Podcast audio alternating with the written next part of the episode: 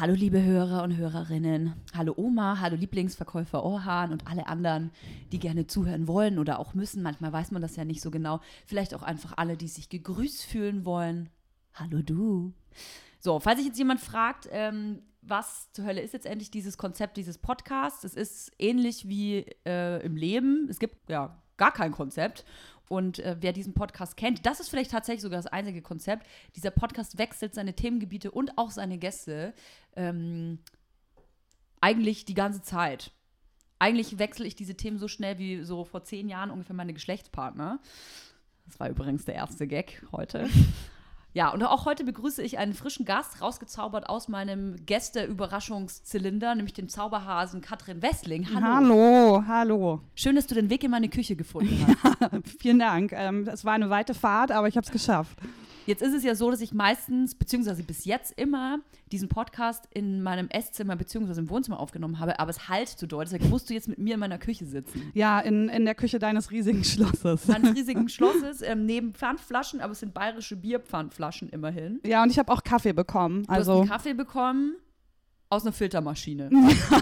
es schmeckt auch, also schmeckt super.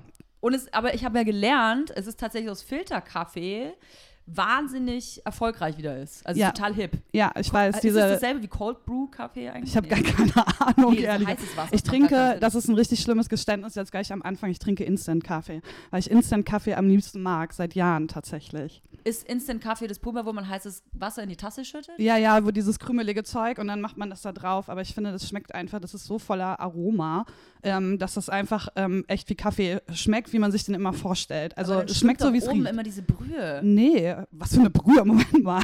Also wenn man, ähm, wenn man Achso, nein, du meinst jetzt Kaffeepulver. Ich Ja. meine wirklich dieses Instant, ähm, dieses krümelige Zeug. Das kannst du reinmachen, dann gießt du das mit Wasser auf und dann löst sich das auf. Kaffee oder was?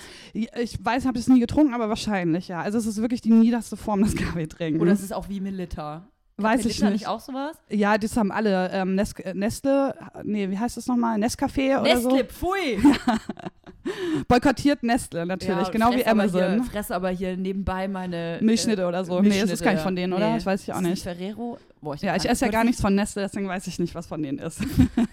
Das ist natürlich praktisch zu sagen, nö, Nestle esse ich nicht. Aber Ja. ich, ich weiß zwar nicht, was von Nestle ist, ich, äh, von, ähm, hat gar nichts jetzt natürlich mit dir zu tun. Mhm. Aber, weil wir gerade auf Melitta kommen, hast du die, also guckst du Fernsehen? Äh, ja, sehr viel. Also äh, auf Sehr meinem gut. Laptop. Guckst du äh, auch Werbung? Ich liebe ja Werbung gucken. Ja, ich gucke, ich bin leidenschaftlicher Trash-TV-Gucker, deswegen gucke ich dann auch die Werbung, die Ich dazwischen auch. läuft. Und es gibt ab, ab ähm, aktuell die Melitta-Werbung. Die Ja. ist bombastisch. Welche, was passiert da Und nochmal? zwar, äh, die Melitta-Leute, muss man sich jetzt so vorstellen, die saßen wahrscheinlich so an einem Tisch, diese Marketing-Leute, und sie gesagt, okay, ey, Leute, wir brauchen unbedingt neue Melitta-Werbung. So, alles war voll altbacken, was wir gemacht Nach haben. 20 Jahren. Und dann sagt irgendeiner wahrscheinlich so, ey, wir brauchen irgendwas so, was so mega emotional ist, was Mhm. die Leute catcht. Hey, vielleicht auch irgendwas so mit Music oder so. Und jetzt ist original die Melitta-Werbung ein Dude Mhm. mit einer Gitarre, der zum Beispiel im Aufzug steht mit so einem Pärchen und dann singt so, Hey Leute, wir stehen jetzt im Aufzug. Ihr seht euch an, aber ihr habt keine Ahnung, dass ihr aufeinander steht. Wieso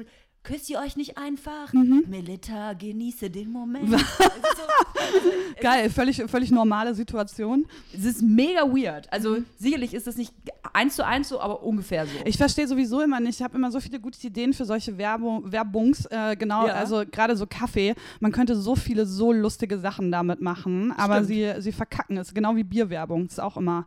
Ich habe als Kind immer gedacht, muss ich kurz was trinken. Hm. Ich hasse das ja, wenn Leute was trinken während Podcast, aber es ist mir scheißegal, was mein eigener ist. Äh, ich habe als Kind immer gedacht, dass ich quasi die Werbekoryphäe schlechthin bin. Schlechthin bin. Bist du ja auch auf irgendeine Art. Bin ich auch irgendwie geworden, aber als Kind habe ich tatsächlich gedacht, dass ich die Werbung für McDonalds erfunden habe. Und zwar ja, Wow, da teuer. war ich wow. ungefähr so sieben. Mhm. Hab das auch wirklich auch meine Eltern, meiner Familie immer erzählt, so, ey, können wir nicht irgendjemanden anrufen? Und die immer so, McDonald's? mm, mm, und denen teuer. das erzählen, pass auf, das war, meine Werbeidee war, du siehst eine Eislandschaft, Mhm. so wahrscheinlich Nordpol, Südpol, alles mega verschneit, so Eisnebel und dann hörst du so und jemand stapft so ganz äh, schwer durch den Schnee Mhm. Und kann nichts mehr sehen, ist voll ausgehungert, hat nichts mehr dabei. Und dann blinzelt er so und dann sieht er ganz, ganz weit weg so ein kleines leuchtendes M. Genau, das äh, die goldenen Bögen unserer Kultur. Und das Lustige ist, ich wette, das gab's schon.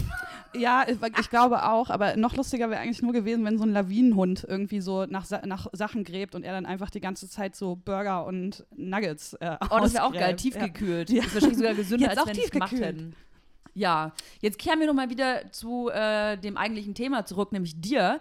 Ich habe nämlich gedacht, ähm, für alle, die sich jetzt denken, ja, okay, aber wer, wer zur Hölle ist Katrin Wessling? Kann es ja geben, solche Leute. Da habe ich mir gedacht, hey, bevor ihr euch die Mühe macht, das zu googeln, weil ähm, es kann mir ja auch heutzutage niemand mehr zumuten, irgendwas zu googeln. Das ja. ist ja, also, ne, da, äh, so, wenn die Leute irgendwas fragen, ja, kann sie nicht mehr sagen, google das. Doch, ich finde schon. Ich finde sogar das, mehr denn je. Ja, aber die, die, Leute können das nicht mehr. Ja, das der, der, Weg ist zu einfach. Ja. Deswegen habe ich gedacht, hey, ich erkläre euch das mal. Die Katrin ist nämlich äh, nicht nur Autorin, die ist Social Media Redakteurin, die ist Journalistin und ich ähm, habe Katrin aber vor allem eingeladen, weil sie Autorin ist und gerade auch an einem neuen Buch schreibt. Es sind aber auch schon Bücher online, wollte ich gerade sagen. genau. Die sind schon veröffentlicht und letztes Jahr im April, glaube ich, ne? Ja, kam April, Mai so, ein ja. Buch raus und zwar mit dem Titel Super und dir. Mhm. Welchen Titel ich übrigens super lustig, super lustig finde. Ja, super funny. Um äh, das wieder aufzunehmen. Jetzt, ähm, wegen diesem Buch, sitzt du tatsächlich bei mir in der Küche, weil ich das Thema als sehr wichtig empfinde und deswegen habe ich einfach gedacht, ich lese mal einen Auszug darauf, äh, daraus vor, damit ihr euch wiederum nicht die Mühe machen müsst, das selber zu und zu lesen. Genau, kauft dieses Buch einfach nicht. Lasst euch das nicht, einfach von teuer vorlesen. Drei Seiten daraus vor, dann wisst ihr alles. Ja. Nein, ich lese das jetzt einfach vor und dann könnt ihr euch jetzt einfach entspannen und zurücklegen und lesen. Ja, zurücklesen. Es geht los.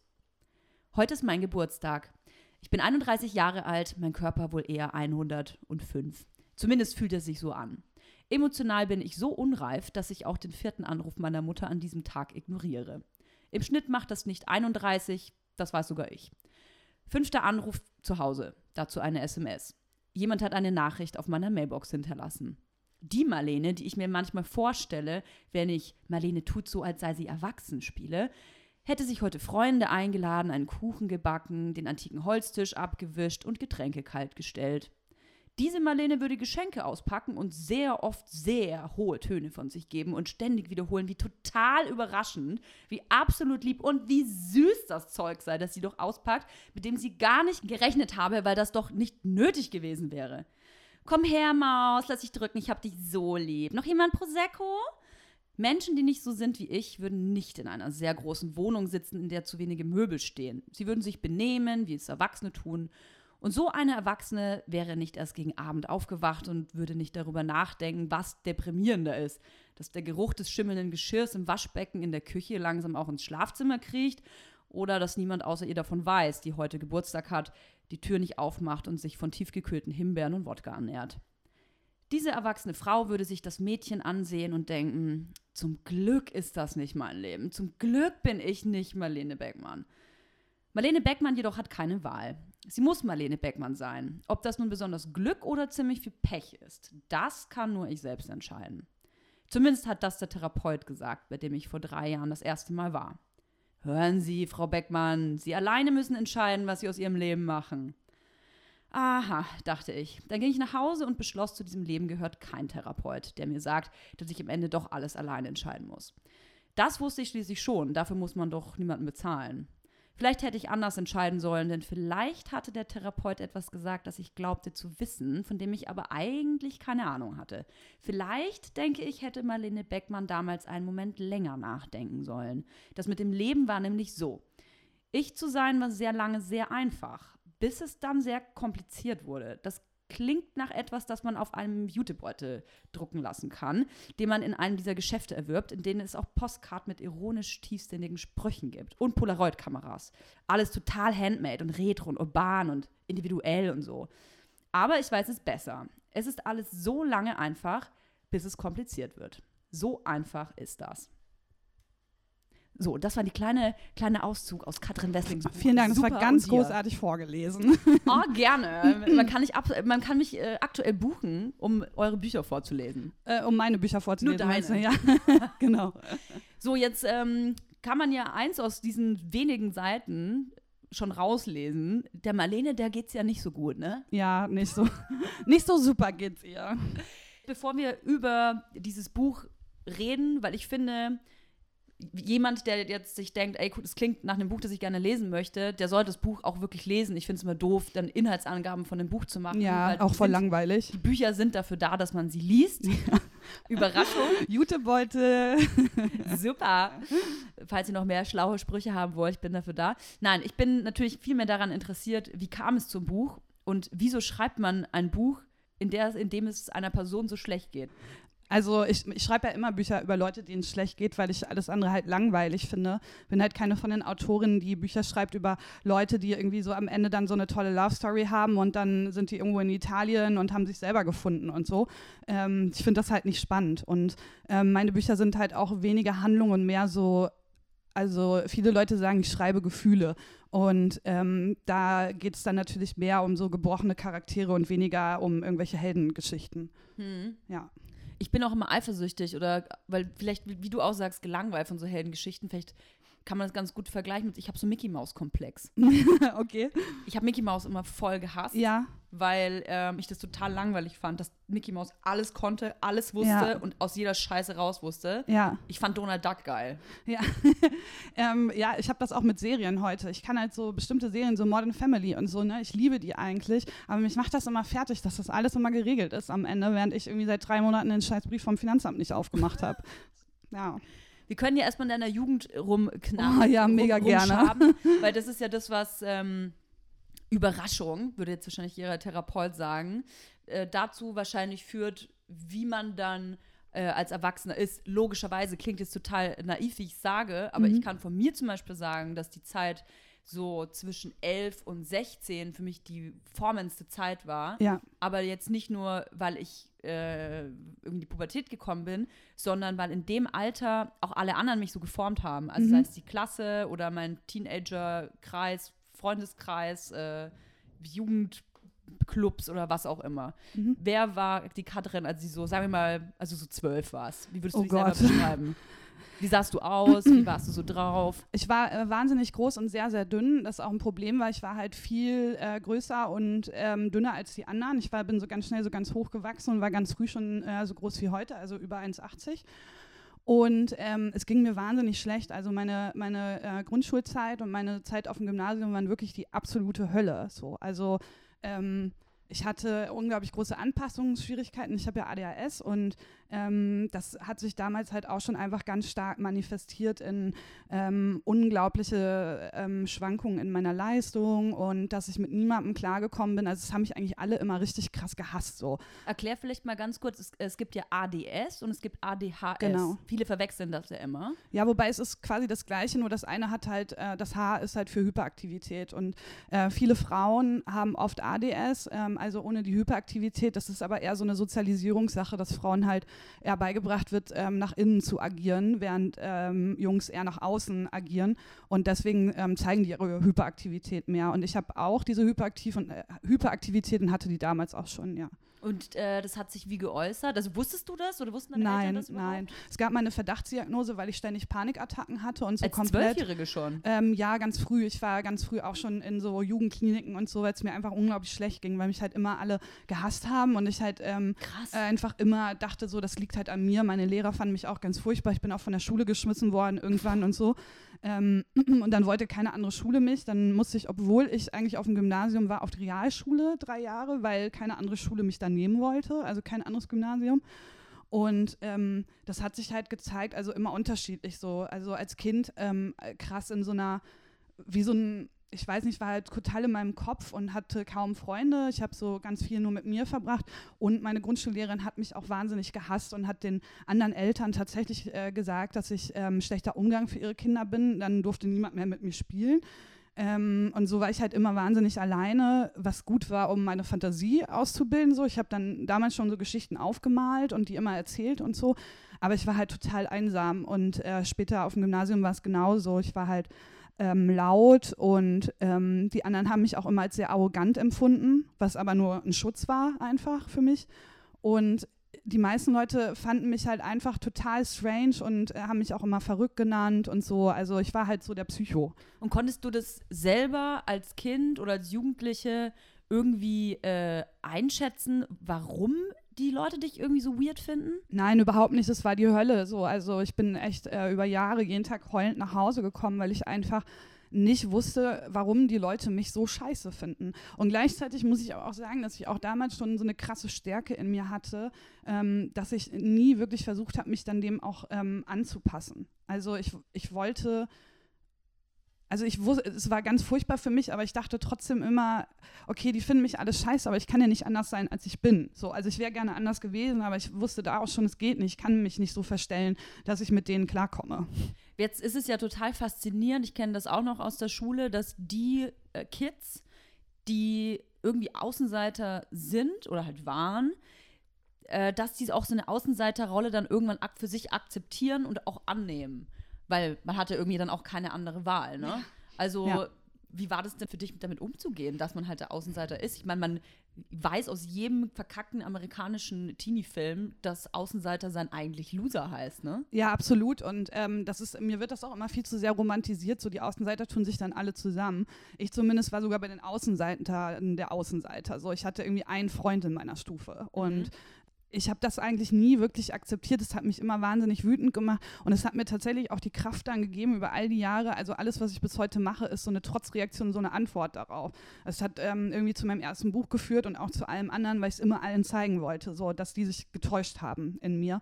Und ich hatte dann irgendwann ähm, einfach ähm, Freunde, die nicht auf der Schule waren und äh, in größeren Städten gewohnt haben und das hat mir halt gezeigt, so es gibt ein Leben nach dieser Schule und da sind ganz viele Leute, die so sind wie ich. Und mhm. tatsächlich hat mir das Internet den Arsch gerettet. Das wäre jetzt fast meine nächste Frage gewesen. Ich habe nämlich letzte Woche äh, Katjana Gerz im Podcast gehabt. Ja. Und Katjana Gerz macht ja jetzt auch wahnsinnig viel Kreatives, also ist vor allem vor der Kamera viel tätig, beziehungsweise schreibt ja auch Comedy. Ja, wahnsinnig tolle Frau. Mega, mega coole Frau.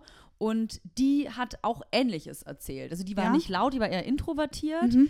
Ähm, die war auch Außenseiter und die hat eigentlich genau dasselbe beschrieben. Sie war sogar Außenseiter bei den Außenseitern. Genau. Also sie ja. war der Loser der Loser quasi. Genau. Mit so gar niemand geredet. Mit dem wirklich niemand gesehen wirklich werden niemand. wollte. Und das finde ich jetzt so interessant, ähm, dass ich mit dir spreche, weil du ja auch gerade sagst, du glaubst, dass du daher vielleicht sogar deine kreative Ader hast. Mhm. Und jetzt schau auch, was Katjana macht, die arbeitet auch kreativ. Also vielleicht ist es so ein, also auch wenn es halt lauter Scheiß seid, wir brauchen es nicht mhm. romantisieren, wie du schon gesagt hast. Ja. Aber vielleicht ist dieses Kreative daraus, also daraus entstanden. Ja, auf jeden Fall. Also ich glaube, es war schon immer da in mir, aber dass es sich derartig groß ähm, entwickeln und entfalten konnte, hatte natürlich damit zu tun, dass ich auch einfach wahnsinnig viel Zeit mit mir selber verbracht habe. Also während die anderen halt ständig irgendwie auf Partys waren oder sich miteinander getroffen haben, dass ich dann halt zu Hause und ich habe unglaublich viel gelesen und unglaublich viel im Internet äh, irgendwie rumgehangen und Texte geschrieben.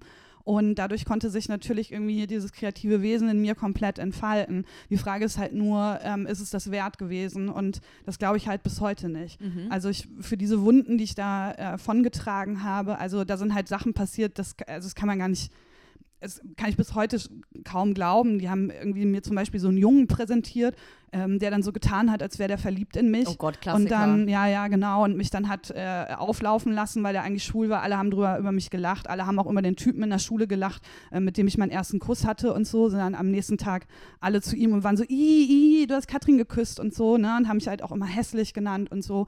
Und das sind halt Sachen, die bis heute für mich, ähm, die so tief sitzen und auch so schmerzhaft sind, dass ich wenn ich könnte, glaube ich, all diese Kreativität und all das eintauschen würde, weil es ist zwar cool, dass du sowas kannst und machst, aber die Sache ist halt trotzdem, wärst du nicht trotzdem ein glücklicherer Mensch, wenn du nicht so eine Scheiße erlebt hättest und einfach so ein 0815-Leben hättest, weißt du?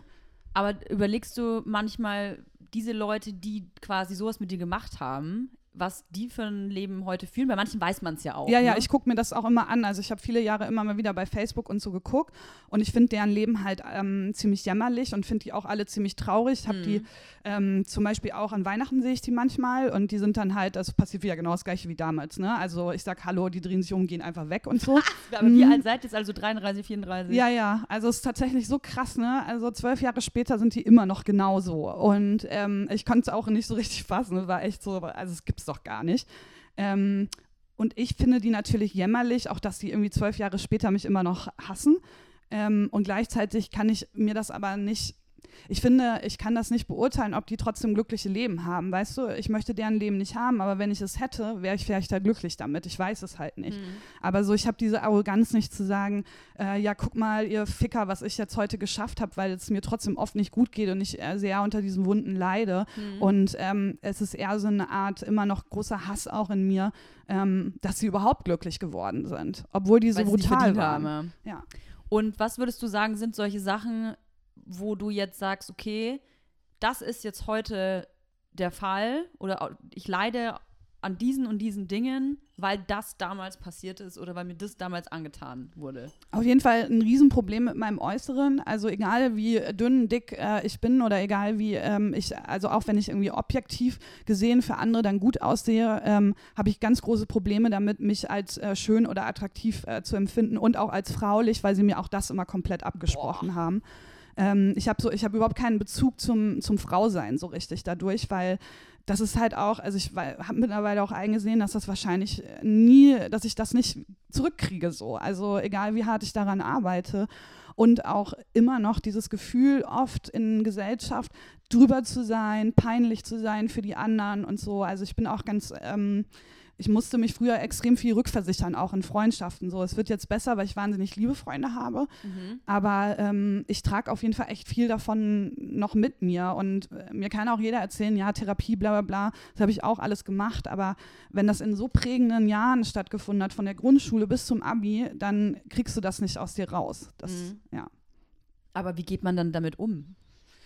Ähm, man versucht, also ich versuche ganz viel zu reflektieren und ähm, dann andere Leute einfach zu fragen. Also ich denke dann oft so Wochen, ähm, boah, alle, ähm, äh, ich date dann zum Beispiel wochenlang nicht oder Monate nicht, weil ich so denke, ähm, äh, ich bin viel zu hässlich dafür und keiner will mich und so. Und dann rede ich halt mit Freunden darüber und die sagen dann halt so, ey, bist du bescheuert? Also ich habe dann immer so ein, eine Sache, die mich dann wahnsinnig stört. Und ähm, das ist dann oft was, was denen noch nicht mal aufgefallen ist. Also ich muss mich immer noch viel zurück ähm, rückversichern ähm, aber ich bin schon mal froh, dass ich überhaupt darüber offen reden kann, weil das konnte ich halt wirklich, also das konnte ich erst mit 30 ungefähr, ähm, so mit anderen Leuten über die Sachen reden, die ich da erlebt habe, weil die einfach so schlimm waren. Also, ja. Krass man denkt immer, dass Leute, die irgendwie in der Öffentlichkeit stehen oder ich sage jetzt mal, was in den öffentlichen Medien zu tun haben, dass das immer, oder die vielleicht auch eine Meinung haben, die Texte schreiben, die Dinge publizieren, veröffentlichen, ja. dass das alles Leute sind mit einem super Selbstbewusstsein und ah ja, die muss ja, äh, die muss ja super von sich überzeugt sein, wenn sie diesen Text veröffentlicht. Mhm. Und äh, jetzt hört man das und denkt sich ja, okay, krass, das ist eigentlich genau das Gegenteil. Ja, aber deswegen macht man es, glaube ich, auch so ein bisschen. Also es ist so ein bisschen dieses alte Trauerspiel, das sieht man auch im Dschungel Camp zum Beispiel. Ja. So, die Leute machen das halt auch, um sich immer wieder ähm, rückzuversichern. Ne? Also mir kann halt keiner erzählen, dass er einfach nur so eine Rampensau ist. Das hat auch immer was mit ähm, Likes und Liebe abholen zu tun. Mhm. Und ähm, das ist ja auch ein gutes Mittel dafür. Was ich irgendwann gelernt habe, ist, dass es nicht das Wahre ersetzt. So. Also ähm, wenn ich mich mit mir selber furchtbar fühle und ein Bild poste, das 1000 Likes kriegt, dann fühle ich mich danach trotzdem nicht besser. So. Aber ich fühle mich besser, wenn einer meiner Freunde sagt, du siehst heute hübsch aus. So. Mhm. Also ähm, und eben halt auch, dass dieser Erfolg diese Wunden nicht schließt. Ne? Also ich dachte halt, ey, als ich meinen ersten Buchvertrag hatte und meinen zweiten und dann meinen dritten und jetzt sogar meinen vierten, dass irgendwann so dieser Moment kommt, wo ich so denke, ja, ihr Ficker, jetzt könnt ihr mal sehen. Aber der kommt halt nicht, weil das nicht, ähm, das sind zwei völlig unterschiedliche Sachen, glaube ich. Das ist krass, dass du das sagst, weil ich habe selbst äh, Menschen in meinem Freundeskreis, äh, also natürlich auch viele Leute, die in der Öffentlichkeit arbeiten. Es bringt der Beruf mit sich, wenn man selber in der Öffentlichkeit steht, irgendwie, dass man natürlich vielleicht auch andere Leute kennenlernt, die ähnliche Jobs haben.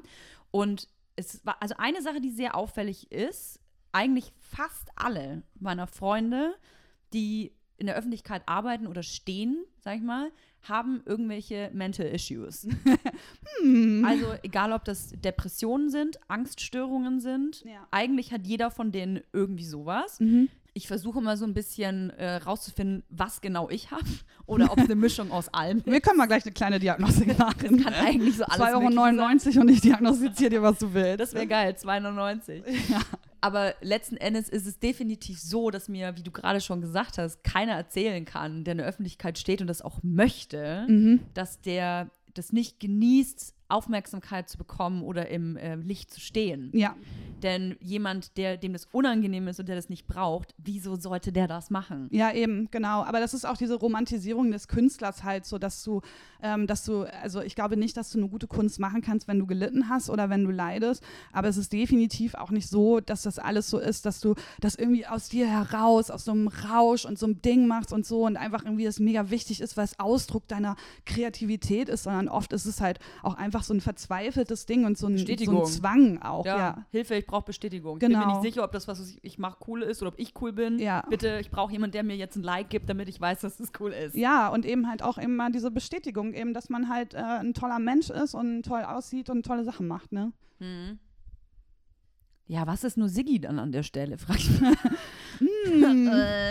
ja, habe ich tatsächlich auch letztes Mal mit, ähm, mit Katjana schon drüber gesprochen, weil äh, ja dieser Trend von dieser Schönheit auf Instagram, diese Oberflächlichkeit, was ja auch, wo ich mir klar vorstellen kann, dass da alle irre werden, wenn man nur schöne ja. Girls sieht, ähm, mit, mit schöner glatter Haut und geraden Nasen und riesigen Augen und äh, dicken Lippen und mhm. wohlgeformten Ärschen so.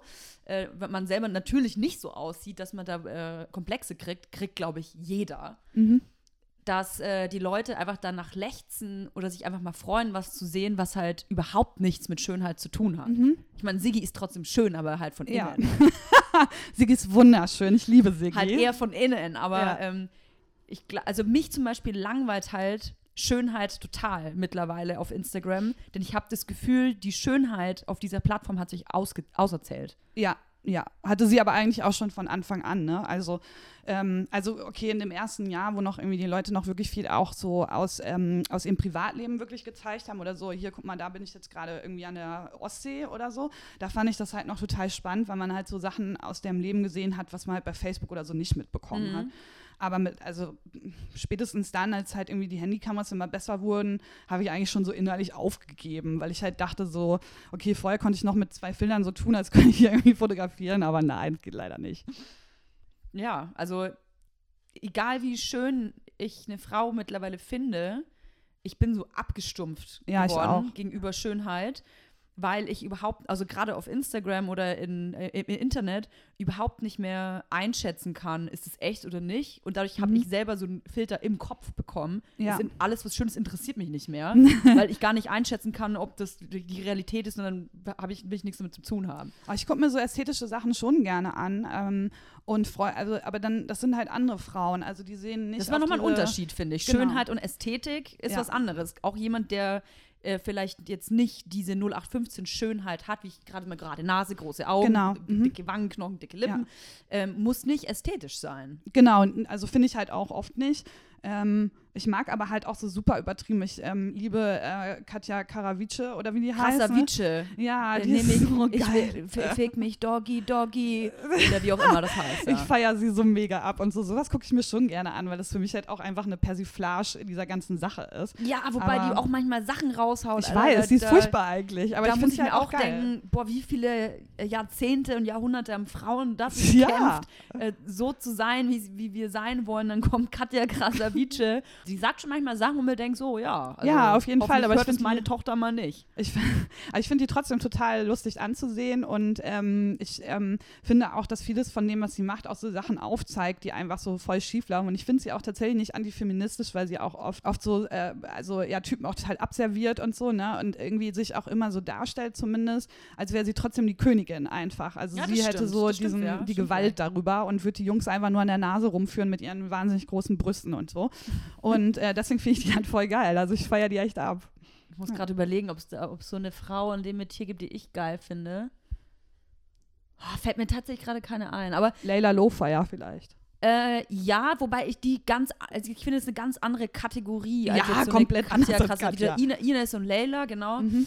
Ähm, besser als Sex-Podcast. Äh, Leila ist ja auch im Dschungelcamp und auch Fällt Ich weiß, da möchte ich auch nicht drüber reden. Ich bin äh, wirklich so tief enttäuscht von ihr. Wirklich? Ja, ich bin ganz traurig darüber. Also ich, ich wusste das ja überhaupt nicht, dass sie da reingeht und dann gucke ich irgendwie durch die Stories und lese halt irgendwie nur, hey, ich gehe jetzt ins Dschungelcamp. Ich meine, äh, oder nee, ich gehe eben mein Handy ablegen und ich dachte, hä, wie ist das denn? Und dann habe ich es halt gesehen auf mhm. RTL oder Bild, wo auch mhm. immer, dass sie halt da drin, äh, nicht auf Bild, natürlich habe ich das nicht auf Bild gesehen. nicht auf Wer mein Bild dieses Plus scheiß Kackblatt.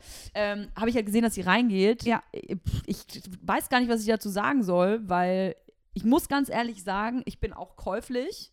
Also ich weiß nicht, wenn mir jetzt jemand 100.000 Euro hinlegen würde mhm. und sagen würde, hier Toya, äh, geh ins Dschungelcamp, dann kann, jetzt sage ich nein, würde ich nicht machen. Ja. Wenn der Berg aber vor dir liegt, Vielleicht denkst du nochmal anders. Aber ich finde es nicht enttäuschend, dass sie reingegangen ist, sondern wie scheiße sie da performt, weil ich sie echt finde, ich glaube, sie ist schlauer als alle anderen darin. Sie ist auch cooler und das sie ist auch ähm, einfach, also sie ist einfach echt eine krasse Persönlichkeit, die ich auch oft bewundert habe für bestimmte Sachen.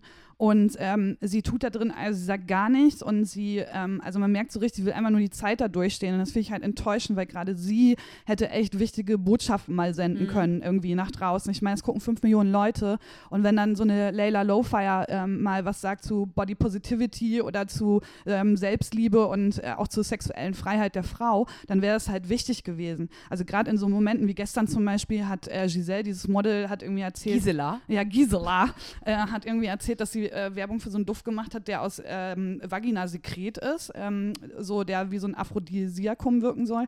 Und die Typen waren halt so, öh, was, öh, eklig und so. Und äh, Lailas einziger Kommentar dazu ist, habt ihr das irgendwie auch aus Eichelkäse gemacht? Wo du halt so denkst, ey Laila, ähm, das wäre doch jetzt einfach mal ein richtig geiler Moment gewesen, so einem Typen auch mal zu sagen, was bist du eigentlich hier für ein, für ein Spacko, ähm, dass du so über Frauen redest. So. Ich, das Ding ist, äh, ich traue mich immer gar nicht da so zu urteilen, weil ich mir nicht sicher bin, wie RTL schneidet. Weil klar, wir kriegen jetzt natürlich gar nichts das stimmt von natürlich, ihr. Ja. Aber weißt du, wenn die natürlich jetzt nur so hyperintelligente Sachen die ganze Zeit erzählt, dann schneidet RTL sicherlich nicht rein. Ja, das stimmt, aber sie sagt ja einfach äh, nie irgendwas so, weißt du? Also es ist so, ähm, also ich glaube, das meiste von ihr habe ich irgendwie in der Dschungelprüfung gesehen und selbst da kommt halt einfach gar nichts so. Und ja. das finde ich halt einfach schade, weil ich sie, wie gesagt, so bewundere. Und ähm, ich meine damit auch nicht, dass ich mir gewünscht habe, dass sie so als Sexbombe performt. Das hätte ich ganz traurig gefunden, weil sie halt so viel mehr als das ist. Aber dass sie halt auch nicht für andere Sachen einsteht, da finde ich halt auch schade. Aber ich kann mir das halt nur so erklären, dass sie da äh, reingegangen ist. Und ich glaube, das ist die eine Sache zu sagen, okay, ich gehe da rein. Ja. Und dann ist es aber die andere Sache, da drin zu sein. Ja, ich möchte mir gar nicht vorstellen, wie furchtbar das da drin ist. Besonders mit so Leuten wie Gisela und Richtig. so. Richtig. Und ich, ich habe gestern oder vorgestern erst mit meinem Freund darüber geredet, wie, was würde ich machen oder was für eine Rolle würde ich einnehmen, wenn ich in diesem Dschungelcamp in dieser Runde Das kann ich mir säße. gut vorstellen. Du wärst so die Desiree Nick, ey. Ich hätte wahrscheinlich die finde ich ja manchmal ganz geil. Aber ich habe mir dann echt überlegt, okay, wäre ich die Toya, die ich wirklich bin oder aber, und dadurch kann man vielleicht Leila so ein bisschen entschuldigen, sitzt du da echt da und du traust deinen Ohren nicht.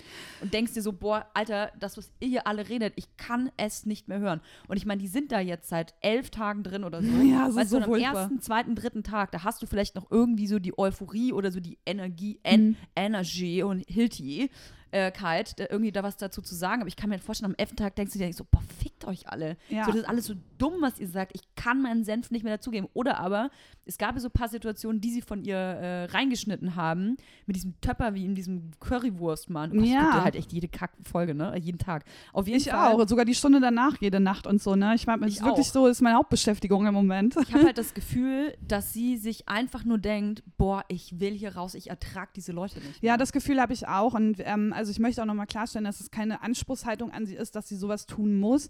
Ähm, das fände ich auch nicht besonders irgendwie, ähm, also finde ich immer scheiße, wenn Frauen dann über Frauen sagen, äh, äh, warum äh, voll scheiße von dir und so.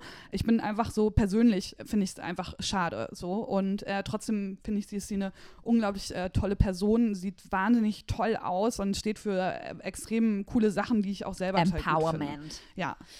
Naja, wir werden jetzt ja hoffentlich erfahren, was sie da so Ja, wer fliegt heute raus, teuer? Ähm, ich bin der Meinung, dass heute diese Bob-Frau rausfliegt. Sandra, ne? Habe ich gestern schon gedacht. Aber man ist ja die ganze Zeit überrascht, ne? Über ähm, äh, Domenico. Tommy, äh, Tommy habe ich auch nicht gedacht, dass er so früh Nee, und Domenico war ich auch richtig überrascht. Domenico, und Giselle, ja. ey, Gisela. die Nation ist wieder so geil, ne? Neunmal in die Prüfung wählen und dann kein Bob mehr raus. Wenn es keine so Prüfung geil, mehr gibt, dann muss sie raus. Ja. Wer wird ähm, König eigentlich? Ach, das ist ja wohl super klar, dass es Evelyn wird. Ja, hoffentlich. An. Ich liebe die ja, ja wirklich Evelyn wahnsinnig. Aber was die für Sprüche von sich gebracht hat. Naja, jetzt äh, weg von Dschungelcamp, wieder mhm. zurück zu dir. Ja, Wir geil. Wir wollten ja eigentlich herausfinden, äh, wie es zu dem Buch gekommen ist, das du geschrieben hast. Ja. Zu, Ach, stimmt, äh, das war die erste Frage. Hatte ich also vorher sogar schon vorgelesen. Mhm. Genau, und jetzt waren wir bei der, in der Jugend, da kann man vielleicht so schon so ein bisschen erkennen, so okay, da ist so eine Menge irgendwie äh, Wut oder Ärger oder mhm. Trotz mhm. oder das muss man ja irgendwie verarbeiten, gerade ja. wenn man die Macht hat. Irgendwas in Schriftform zu bringen, dann ist, kann ich mir das auch sehr therapeutisch vorstellen. Mhm. Jetzt hast du gesagt, es ging so ab der Grundschule los und es ging, dann einige Jahre, wahrscheinlich bis Ende der Schulzeit, nehme ich mal Ja, an. ja. Und dann sitzt du da in der Abschlussklasse und was hast, was, was war dann? Ähm, du meinst nach dem Abitur? Ja, oder? da muss man ja irgendwie mal eine Ausbildung machen, besten Fall. Ja, ich wollte unbedingt ans Literaturinstitut nach Leipzig, die mich äh, dreimal abgelehnt haben in den Jahren danach. Und wenn man äh, dreimal abgelehnt wurde, dann darf man sich nie wieder bewerben. Wirklich? Ja. Und ich wurde Was dann passiert dann, wenn man es trotzdem macht? wahrscheinlich gar nichts einfach. Hier ist es dann so, du bist einfach tot für die, kriegst Okay. einen roten Punkt irgendwo. Ähm, und dann habe ich halt erstmal so ein bisschen Germanistik, äh, Philosophie und klassische Philologie studiert.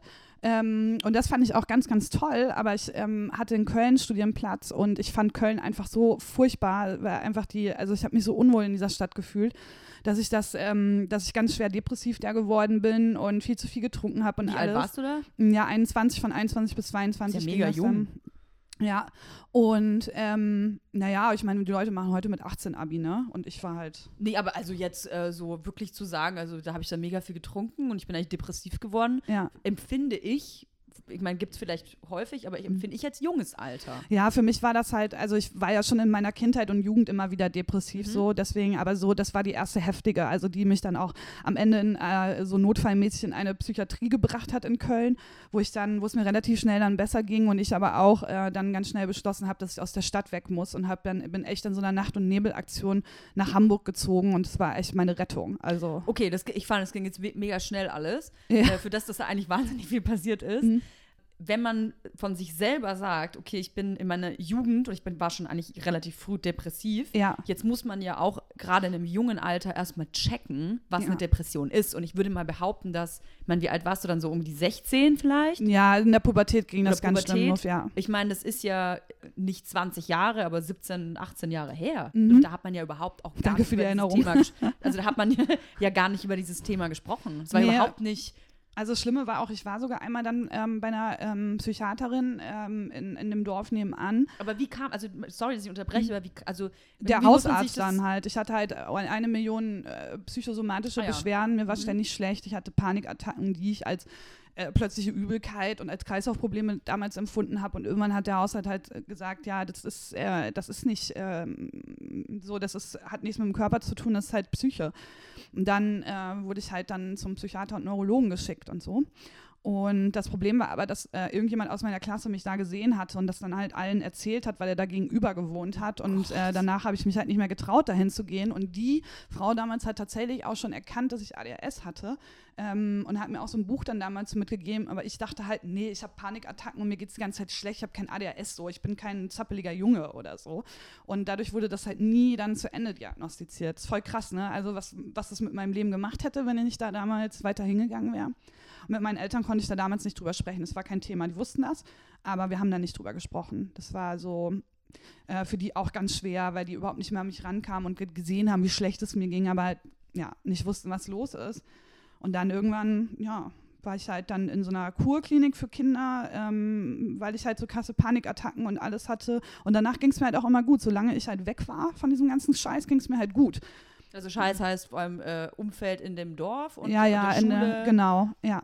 Und ja, und also ich ha, hab, wusste ganz lange nicht, was das ist, aber ich, irgendwann habe ich das schon begriffen. Wie gesagt, ich war halt im Internet unterwegs und so. Ich wusste dann schon irgendwann, was eine Depression und eine Angststörung ist. Ne? Aber äh, für mich war das damals auch kaum zu verarbeiten. Ich meine, wenn dir mit 16 jemand sagt, du hast eine Angststörung, dann denkst du so, fuck, ey, was ist das? Ja. Also ich, also ich frage das deswegen so explizit, weil ich weiß auch, wie sich Panikattacken anfühlen. Ich habe das auch schon gehabt. Und ich weiß nur, dass dieses Gefühl, was ich damals hatte, war nicht für mich nicht zu greifen. Ja, für mich weil auch das nicht. ja, äh, klar, es äußert sich dann physisch, Mhm. aber ich habe gemerkt, dass es nicht physisch ist. Also ich habe schon schnell bemerkt, dass es von meinem Gehirn ausgeht. Ja. Und ich habe vor allem gemerkt, mein Gehirn funktioniert nicht mehr.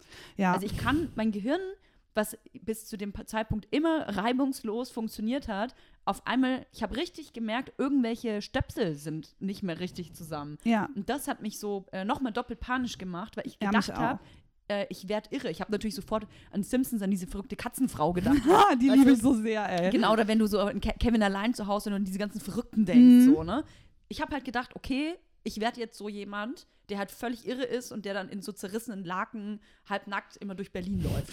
Ich hatte auch viele Jahre Angst davor, zu, verrückt zu werden, aber dann hat irgendwann eine Therapeutin mir gesagt, ähm, als ich meinte, ich glaube, ich werde verrückt, ähm, sagte sie, ja, dann stellen Sie sich mal in die Ecke und warten darauf, verrückt zu werden. Und ah, ja. damit hat sie mir halt quasi deutlich gemacht, dass das nicht, also erstmal nicht so schnell geht und zweitens, dass man wahres Verrücktsein auch oft gar nicht selber merkt. So. Also ich hatte irgendwann mal eine Depression mit psychotischen Symptomen und ich habe da selber gar nicht gemerkt, dass das psychotische Symptome sind, weil ja. ich, ne, ja. Und keine Ahnung, ich, also das ist halt so ein Prozess, glaube ich, so ein Bewusstwerdungsprozess und es ist natürlich unglaublich hart, wenn du so jung bist und ähm, eh überhaupt nicht weißt, wer du bist, äh, so ständig irgendwie in der Schule gedisst wirst und so und dann halt irgendwie noch irgendwie begreifen musst, dass du halt eine psychische Erkrankung hast so und ich glaube, das habe ich auch erst dann wirklich in Köln begriffen damals. Und jetzt hast du ja gesagt, es war eigentlich immer nur besser, wenn du raus aus dem Umfeld warst. Jetzt warst du ja dann logischerweise nach Abschluss deiner Schule, warst du ja irgendwie da raus, mhm. aber dann ging es ja weiter in die Ausbildung, beziehungsweise haben es ja gerade angerissen. An die Uni, ja. An die Uni. Ja. Und war es dann weg oder ging es von vorne los? Nee, also es war irgendwie ein paar Wochen ging es richtig gut. Da hatte ich so ein Honeymoon irgendwie mit, oh, ich bin jetzt endlich an der Uni und so. Also und hast du auch Anschluss gefunden? Ja, ein bisschen schwerer, weil ich äh, so spät zugelassen wurde. Also ich bin erst im Nachrückverfahren äh, zugelassen worden, habe dann ewig auch keine Wohnung, kein Zimmer gefunden, war dann in einer ganz, ganz schlimmen WG mit einer ähm, depressiven, mit einem depressiven Mädchen in Köln-Kalk, also auch noch so. Ähm, ich habe aber nette Leute an der Uni getroffen und habe da auch zum Beispiel nochmal gemerkt, dass ich durchaus total in der Lage bin, gut mit Leuten klarzukommen. Nur, dass es halt nicht die Leute aus meiner Heimatstadt sind. Mhm. Und ähm, ich war trotzdem unendlich überfordert von dieser Uni. Also die ist so riesig, man wurde ständig aus Vorlesungen rausgeworfen, weil nicht genug Platz da war und sowas. Ne? Also wir saßen dann auf den Stufen, der Hausmeister kam rein und sagte, nee, nee, hier Feuerschutzverordnung, äh, ihr müsst alle, die auf den Stufen sitzen, müssen raus und so.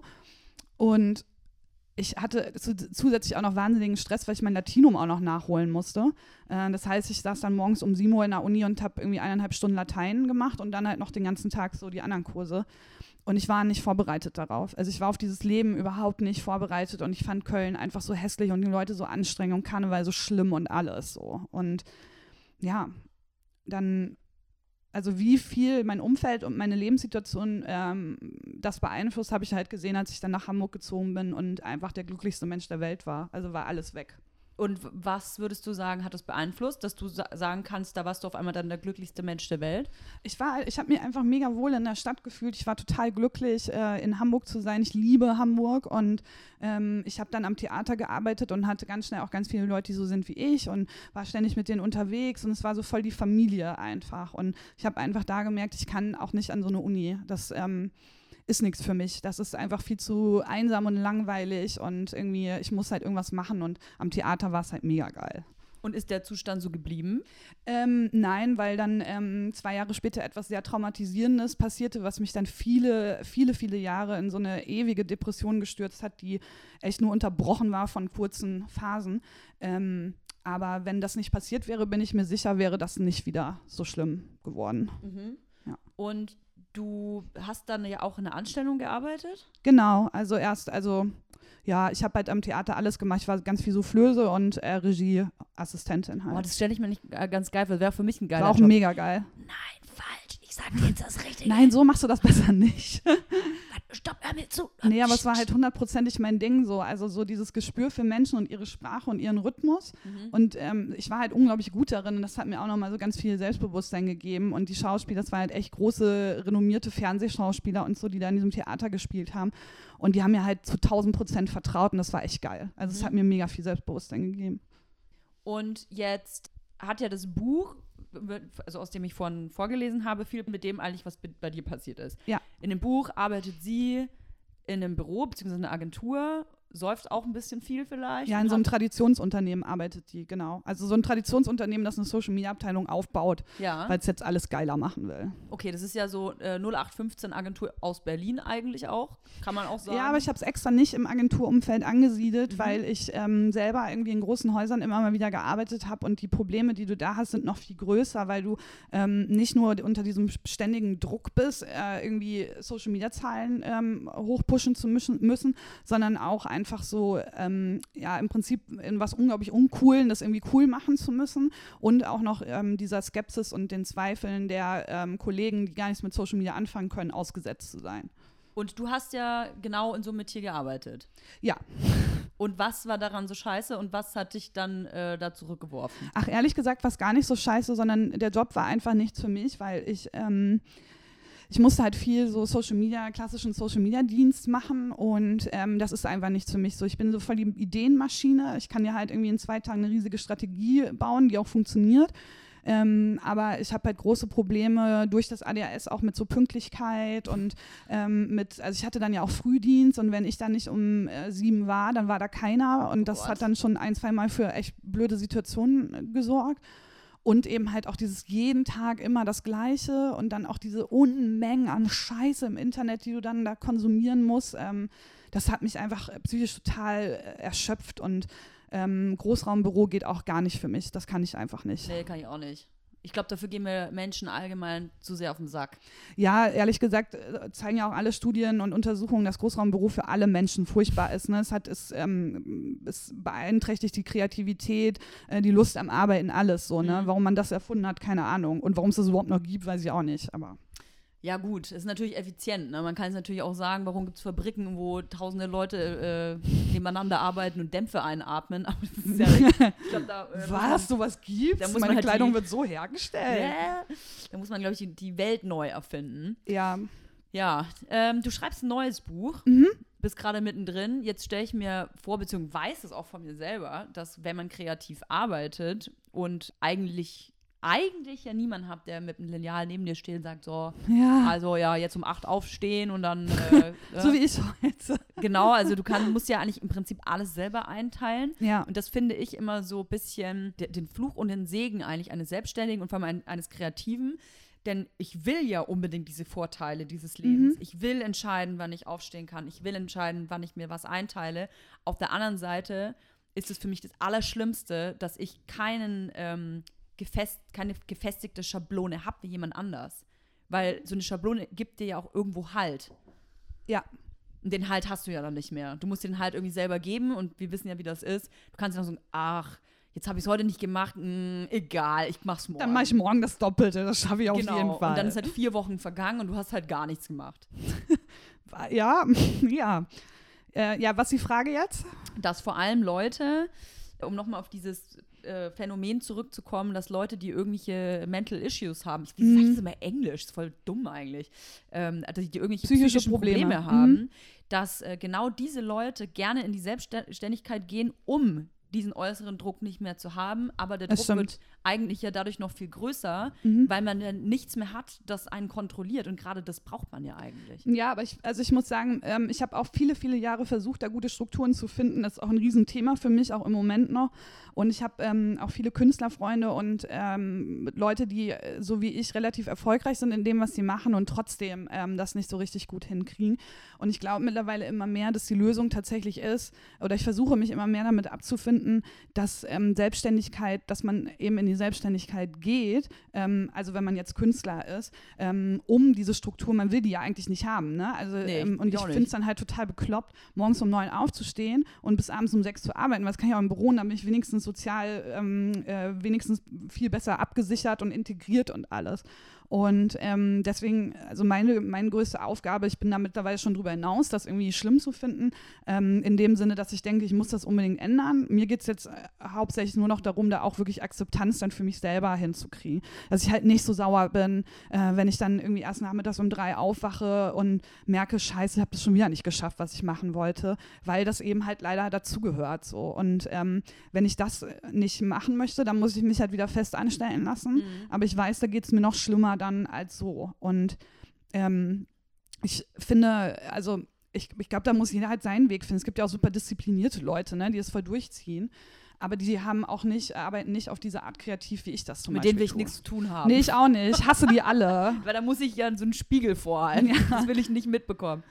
Ähm, wenn man kreativen Output leistet, dann geschieht natürlich auch eins, man bekommt Feedback. Ja. Es ist einfach so. Jetzt ist es aber für jemanden, der sowieso Probleme hat oder beziehungsweise sich immer selbst reflektieren muss, mhm. beziehungsweise Angst davor eigentlich hat, was Negatives zu erfahren, ja. ja eigentlich das Dümmste, Sachen zu publizieren, weil natürlich, egal was du da rausbläst in die Welt, mhm. und selbst wenn du tausend tolle Kommentare und tausend tolle Feedbacks bekommst, einer ist bestimmt immer scheiße. Ja, und den einen, den man sich dann merkt. Aber das ist auch bei allen Leuten so. Also es gab mal irgendwie so ein Buch oder sowas oder so eine Interviewreihe. Auf jeden Fall äh, wurde dann irgendwann klar, alle erinnern sich immer an einen ganz genau. schlimmen Verriss und richtig. so. Ne? Und den können sie auch teilweise noch richtig auswendig. so. Ich, ich kann das auch. Ich habe auch so, ich habe so eine Amazon-Bewertung. Da hat jemand geschrieben, dass er mein Buch so scheiße fand, dass er es danach in den Müll geworfen hat. und aber das macht mir mittlerweile nicht mehr so viel. Also ich glaube, da hat Twitter mich abgehärtet und auch Facebook. Ähm, ich weiß, ähm, die Leute sind einfach super respektlos, weil du nicht mit denen befreundet bist. Die kennen dich nicht. Die sind mhm. einfach äh, wütend aus sich heraus oder neidisch oder was auch immer. Gelangweilt, ähm, glaube ich immer fast eher. Gelangweilt von sich selbst, vom eigenen Leben. Genau. Und ich habe das auch oft, dass Leute halt dann auch tatsächlich dann später nochmal sagen, boah, ähm, krass, ich war einfach nur mega neidisch, weil ich schreibe auch und sowas und sowas habe ich wirklich immer wieder. Ähm, und das ist, ähm, ja, mittlerweile stört mich das ehrlich gesagt nicht mehr so. Also mir ist halt wichtig, dass die Verkaufszahlen stimmen und ich bin dann unglaublich froh. Zum Beispiel hatte ich am Sonntag eine Lesung in Münster, ähm, wo über 100 Leute da waren. Das ist halt echt viel, ne? wenn du dir überlegst, so 100 Leute, die nur wegen dir kommen und für dich irgendwie 15 Euro bezahlen. Und sowas macht mich dann total stolz mittlerweile. Ähm, und ich weiß nicht, die anderen sind mir eigentlich mittlerweile relativ viel egal. Es gibt bestimmte Sachen, wenn Leute Sachen schreiben, die mich wirklich verletzen, aber das meiste, ich weiß nicht, ey, nach sechs Jahren Twitter habe ich alles gelesen, so, also alles über mich gelesen. Ich habe mich auch oft mit der AfD angelegt in meinem äh, anderen Job als äh, Journalistin oder Redakteurin. Und äh, ich glaube, das hat mich echt hart gemacht fürs Leben, was ich da gehört habe über mich. Ne? Also mich stört das auch nicht mehr, wenn jemand sagt, ja, die ist hässlich oder fett oder was für eine ekelhafte Frau, weil das einfach so, es geht mittlerweile da rein und da raus. Also mhm. ist mir mhm. egal. Gut, mit AfD-Leuten streiten, das ist ja, da kannst das ist ja wie so ein, wie so ein Band, das man da abspulen kann. Also kann ich dir ja, ja jetzt so auch geil, sagen, ne? was da immer kommt. Ja. Äh, ich hatte da ja auch schon die Ehre, ja. mit solchen Leuten in Kontakt zu treten, beziehungsweise die dann, äh, die dann irgendwie gemeint haben, ich müsste unbedingt ihre Meinung erfahren. Ja. Ich muss halt äh, sagen, ich finde halt, dass die meisten Kommentare von denen ähm, treffen mich aus dem Grund nicht, weil die grammatikalisch und inhaltlich so stumpf waren. Ja, und weil es auch Copy and Paste ist, das merkst du ja. Ja, ne? ich konnte die gar nicht ernst nehmen. Und ich muss auch sagen, um äh, Werbung für meinen eigenen Podcast zu machen, ich hatte immer die Franziska Schreiber zu Gast, die aus, mhm. aus der AfD ausgetreten ist. Und da, die hat für mich so ein bisschen Licht ins Dunkle gebracht, weil die mir damals erzählt hat, was so die Machenschaften von der AfD äh, mhm. waren und was die eigentlich ziemlich gut gemacht haben. Natürlich scheiße für alle anderen, aber was die AfD, die AfD gut gemacht hat, die konnten sich online, oder war die erste Partei, die sich mhm. online wahnsinnig gut vernetzt hat. Ja, ja, die konnten, die organisieren sich ja in den Gruppen, wenn du halt irgendeinen genau. Text schreibst oder so. Also wenn ich irgendwie ähm, irgendwo in irgendeinem, ähm, in irgendeinem News-Medium irgendeinen Text über die veröffentliche, dann weiß ich halt ganz genau, wenn dann irgendwie in einer äh, Minute 20 miese Kommentare von denen kommen oder auch so äh, andere miese Kommentare, die plötzlich alle auf einmal kommen, dass der Link halt einfach in irgendeiner genau. Gruppe gepostet genau. wurde. So. Und die, äh, die Franziska hatte mir damals eben genau von diesen Gruppen erzählt und dass es halt eigentlich so war, dass wenn du, sag ich mal, ich meine, du hast jetzt von ein paar Kommentaren gesprochen, es waren ja teilweise 200, 300, 400 Kommentare dann bei einer Person. Ja. Das waren halt meistens sieben, acht Leute. Ja, ja, eben. Und das ist halt alles einfach auch so banal, deswegen stört mich das nicht wirklich. Und ähm, mich verletzen dann wirklich eher ganz andere Sachen. Also wenn Leute wirklich überhaupt nicht verstehen wollen, worüber ich das schreibe, also auch wenn ich äh, persönliche Texte schreibe und die dann ähm, äh, mich total angreifen für was, was da überhaupt überhaupt nicht drinsteckt und ich dann in dieser Scheißsituation bin, denen irgendwie quasi zu erklären, dass das gerade ihr eigener Film ist und mhm. mich da aber eigentlich nicht richtig wehren kann, weil du weißt ja, wenn jemand so ein starkes Gefühl hat ähm, und sich so aufregt und das da drin sieht, dann schaffst du es halt kaum, dem zu erklären, dass das gerade sein Film ist. So. Und das ist dann einfach super anstrengend, gerade wenn das mit Leuten ist, die ich eigentlich gut finde und so. Also ja. Ja. Äh, das ist definitiv immer das Beschissenste von allem, wenn du irgendwas machst und bekommst Kritik von Leuten, äh, die du eigentlich schätzt. Ja, eben, ja und die verstehen nicht, was du machst, beziehungsweise finden deine Meinung einfach kacke. Also habe ich ja auch ab und zu mal, aber gut. Äh, was wollte ich denn eigentlich jetzt noch sagen? Das habe ich jetzt natürlich jetzt vergessen, weil ich mich schon wieder so wund gelabert habe. du hast dich wund gelabert. ich, ich habe so mich wund gelabert. Ich hab, äh, wir hatten ja gerade eigentlich darüber gesprochen, dass wenn man halt was rausbläst, dass man Feedback bekommt. Ja. Ja, aber da haben wir ja nicht drüber gesprochen. Aber ne? wie ist das eigentlich bei dir? Ähm, bei dir frage ich mich das auch immer, weil du machst ja dann halt auch, auch so Af Sachen wie mit äh, Kristall und so. Ähm, da kriegst du doch Unmengen an Hate äh, dann Ja. zurück, oder? Und ähm, ich finde es so krass. Ich finde es so ich fand es so krass bewundernswert, auch als es um diese Dinkel-Mütter-Mafia-Dings ging, dass du wirklich mit denen dann halt auch so Live-Chats gemacht, also so Live-Instagram, wo Mhm. du dann mit denen geredet hast. Und hab mich gefragt, hast du da nicht wahnsinnige Angst vorher gehabt, weil, Nee. also dass die dich bloßstellen oder so? Wie denn?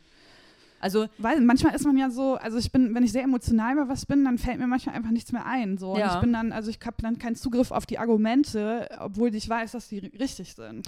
Das Ding ist, dass gerade bei diesem Dinkelgate, ich meine, das ist ein Thema, wo ich eine ganz klare Meinung habe. Ja. Und da gibt es einfach Fakten und von diesen Fakten kann man nicht abweichen. Ja. Das ist zum Beispiel sowas, dass ein, ähm, dass ein Kind auch Persönlichkeitsrechte hat. Ja. Und wenn du ein Bild von einem Kind ins Internet lädst, dann störst du die Persönlichkeitsrechte dieses Kindes. Ja.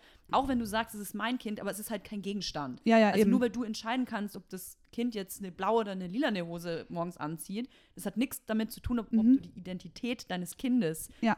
quasi gegen den Willen ähm, preisgibst, weil dieses Kind oder dieses Lebewesen von mir aus kann das ja überhaupt nicht einschätzen. Ja, ja, klar. Und auch Das wenn ist es halt so als. Werbepüppchen da die ganze Zeit an- und. Richtig. Ne? Also Genau. du hast ja auch Bilder gepostet von Leuten, die ihre Kinder wirklich derart auch sexualisiert darstellen, Ja, dass ja, einem wirklich ja, ganz schlecht wird. Das ist so. natürlich jetzt das äh, i-Tüpfelchen auf der Sache, aber es gibt halt ähm, gewisse Menschenrechte Mhm. und die Überraschungen übrigens auch für Kinder gelten. Das vergessen manche immer so ein bisschen. Auch kleine Menschen haben Rechte. Und da ist äh, ein Punkt zum Beispiel, dass ähm, die Privatsphäre immer geschützt werden muss. Ja. Das ist gerade bei Kindern, es steht in den Kinderrechten drin.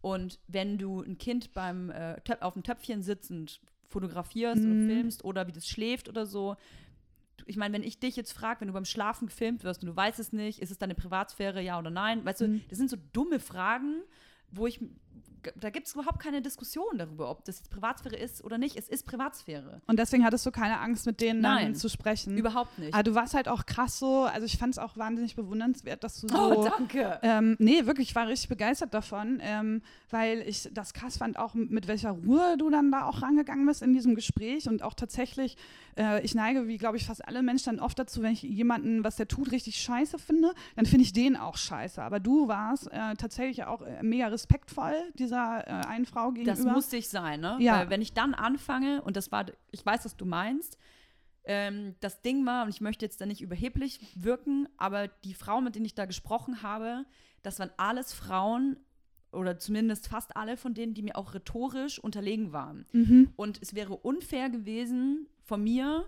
mich jetzt auf eine andere Ebene zu stellen und Ja. mit denen auch jetzt anders zu sprechen, Ja. weil damit hätte ich denen das Gefühl gegeben, dass die die Dummen sind. Ja, Und das ja, wollte ich denen nicht geben, weil ich finde, wenn man eine Diskussion hat, egal wie kacke ich die Meinung finde, dann muss man halt jemandem auf Augenhöhe begegnen. Ja, Und das habe ich in dem Fall halt versucht. Ja. Ähm, das war so mein einziger Versuch zu verstehen, warum die das machen. Mhm. Weil ich habe, also ich wollte nicht in die Position dieses Lehrers rutschen, um zu sagen, ja, pass auf, ich erkläre dir jetzt mal alles, was du falsch machst. Ja, Ich wollte verstehen, warum die das machen. wäre aber verlockend gewesen. Ne? Und deswegen fand ich so cool, dass du dem nicht nachgegangen bist, weil es ist natürlich verlockend, wenn du äh, rhetorisch überlegen bist und vielleicht auch äh, bildungsmäßig überlegen bist oder tatsächlich auch mehr über das Thema weiß als die andere Person, äh, sich dann so darüber zu stellen ne? und sich auch innerlich so ein bisschen dafür abzufeiern, dass man halt so viel besser ist als die Das andere Problem Person ist, damit erwirkst du aber halt äh, eine Ablehnung. Also Ja. wenn ich so, mich so verhalten hätte, dann Mhm. hätten die dicht gemacht Mhm. und hätten einfach nur gesagt, ja, okay, Toja, aber du bist scheiße, du machst ja auch das und das und das. Und ich wollte einfach,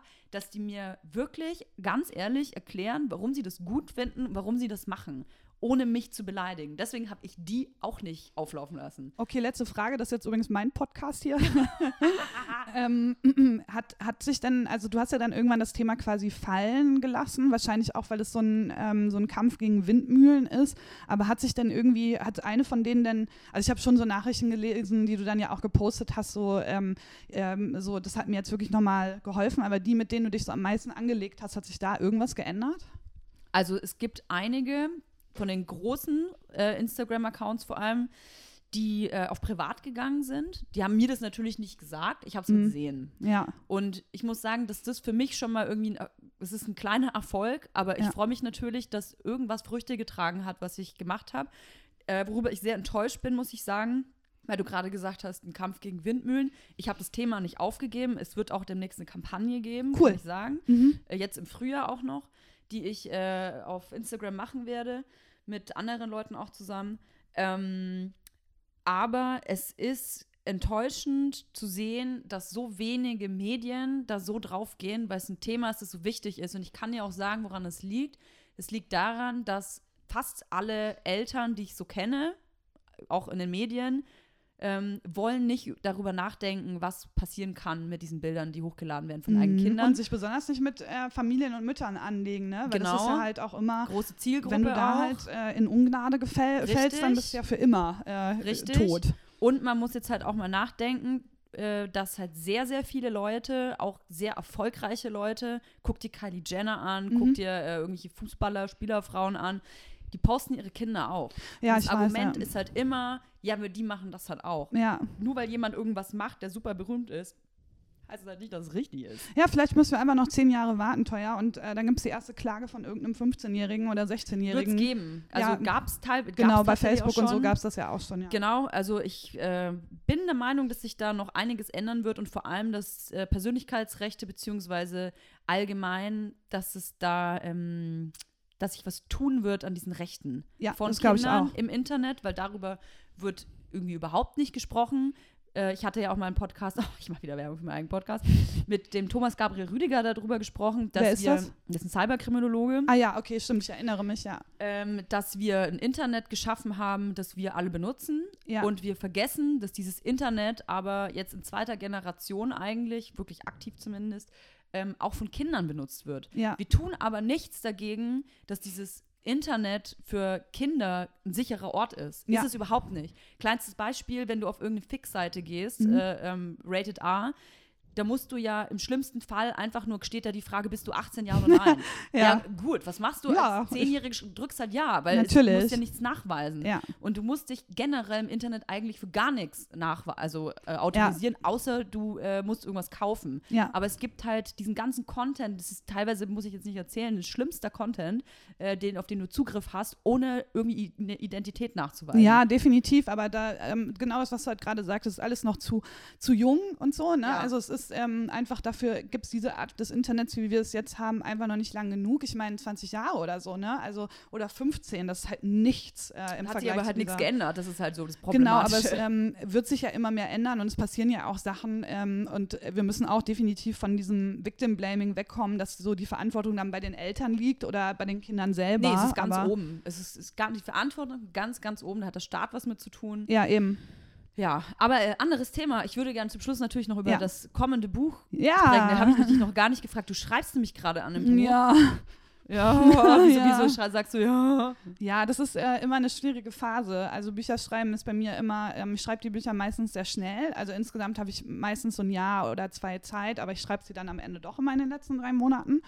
Und ähm, das ist äh, psychisch immer eine sehr anstrengende Zeit, weil ähm, ich glaube, die meisten Leute können sich gar nicht vorstellen, ähm, in welche psychischen Abgründe du da in deinem Kopf gehen musst, um bestimmte Sachen zu schreiben. Ne? Also ga, gab schon Kapitel, gerade bei Super und dir mit der Mutter zum Beispiel, wo ich wirklich gekotzt habe danach. Also wo das hat mich körperlich so fertig gemacht, dass ich wirklich mich übergeben musste.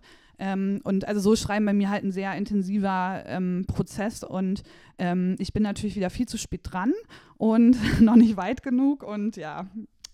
Aber das ist jedes Mal so. Also mittlerweile weiß ich wenigstens immer so. Kannst du denn sagen, um was es geht? Ja, es geht um äh, einen jungen Mann, der die Schnauze voll hat äh, von der Großstadt und zurück äh, in, das, äh, in die Kleinstadt seiner Eltern zieht. Also quasi das macht, worüber wir alle so oft nachdenken oder so denken, boah, wäre das nicht vielleicht doch was und so.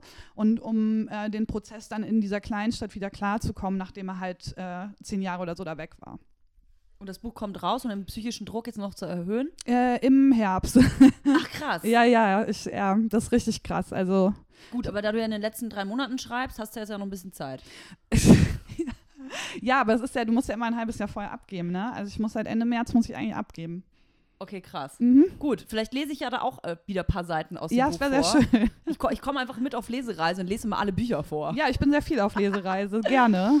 So, wenn ihr die Katrin Wessling besuchen wollt, dann macht ihr das am besten wahrscheinlich auf Facebook oder Und Instagram. auf Instagram. Genau. Äh, jetzt musst du mir helfen. Oh, Oh, hello Katrina. Ja, du folgst mir auch nicht bei Instagram. Was? ich bin immer richtig enttäuscht, wenn Ja, ich ich das folge sehe. aber auch voll wenig. muss Ja, ich ja, sagen. Wirklich, ich folge voll wenig. Ich hatte äh, vorgestern erst das Gespräch von zwei Freundinnen, Mhm. äh, die, die, die ich halt voll oft auch in Bars treffe oder so. Und da war Mhm. dieses unangenehme Gespräch in der Bar.